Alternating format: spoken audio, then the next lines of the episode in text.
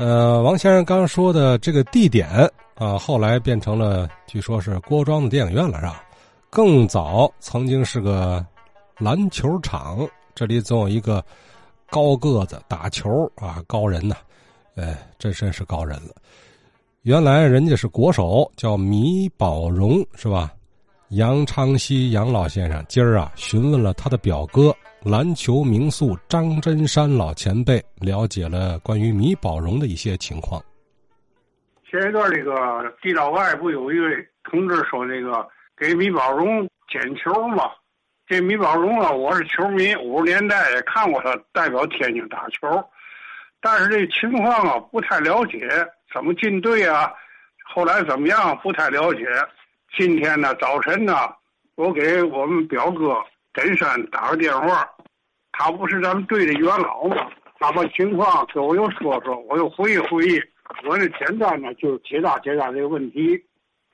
这米宝荣啊，是这个邮电局的这货车来了以后，不后边一节车不都弄一些包袱啊，什么信件呐、衣服嘛的。他是那个邮局的分拣员。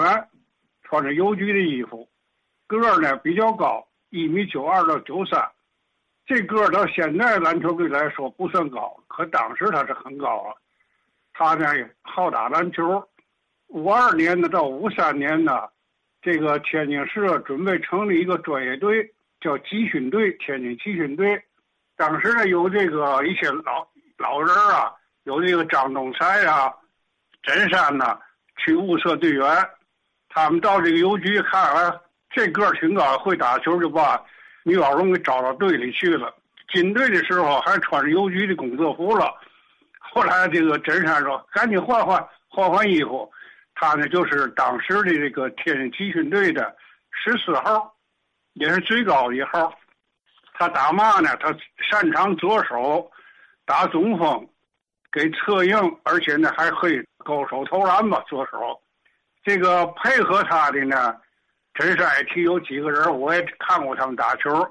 有这个四号姜桂明，姜桂明呢是有轨电车的售票员，过去呢就是在这个百货大楼啊，那不建业台有块空场嘛，还没盖时候，那有篮球架，他在那打球。后来呢也把他选进去了。还有呢前锋还有一叫呃郭念红的，外号叫梆子。后卫呢？这主力啊，后卫就有这张东才，他也是队长啊，他是老人了，他是通州吃饭的老人了。他呢，外号叫眼镜戴小眼镜打球特别滑。他呀，后来是当教练了。真山呢是打后卫的七号，还有十号的是朱翔，他们这几个呢就是主力队员。后来呢，有一些年轻的学生啊。就进到这队里了，现在叫专业队吧。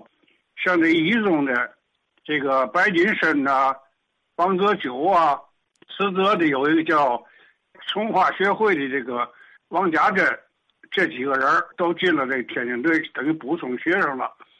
他们呢，这个队呀，在哪儿训练呢？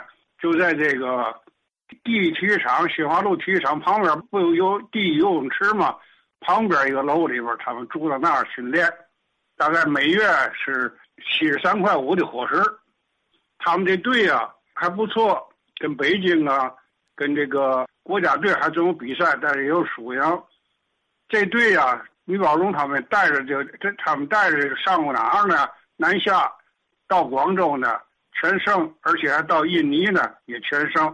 当时广东的篮球还不行，后来这个米宝荣啊。在二十新区有个运动会上啊，还选到国家队集训队。当时这个提到这个六十年代不过去提过这个俄罗斯来了以后啊，在北京都没赢，贺龙很重视，不就是到天津呢赢了这场比赛呢？于小荣也参加了。咱们天津当时啊，确实是出了不少这个中锋国家队，像这个王家珍呐，什么等等，对吧？呃，后来呢也有这个安玉平啊、真山嘛，都参加过国家队。所以那时候国家队里啊，大部都听到天津的声音。这个米宝荣啊，到这个退役以后啊，就在体工大队啊，在这个女子二队啊当教练。可是呢，他的脾气不好，文化这真山说也不行，总跟队员也没有耐心要教这女孩子，总是闹矛盾。最后呢，就把他调到体育局啊做行政工作了。而且啊，当时那时候天津篮球也不行啊，哎，你搞足球吧，就 是搞足球了。最后呢，他就是前两年呢就病故了。好，杨长熙老先生通过向他的表兄，今年呃八十九岁高龄的篮球名宿啊张真山老前辈询问了解，提供这应该是在解放初期啊组建天津篮球专业队的这个情况，这个应该是比较准确的啊，因为老前辈是那段历史的亲历者，是吧？好啊，咱们节目就这样啊，不同的人，不同侧面介绍一个人一个事儿。呃，让咱看到的就越来越透彻、全面嘛。